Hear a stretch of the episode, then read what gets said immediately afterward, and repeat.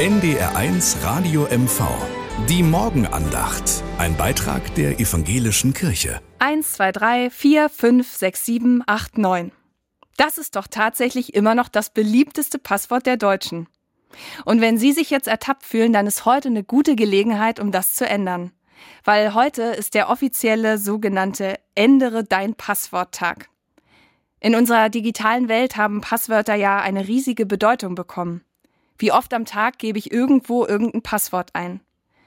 Als ich noch ein Kind war, war das anders. Da musste man höchstens mal die Parole wilde Hühner nennen, um in ein geheimes Baumhaus reingelassen zu werden.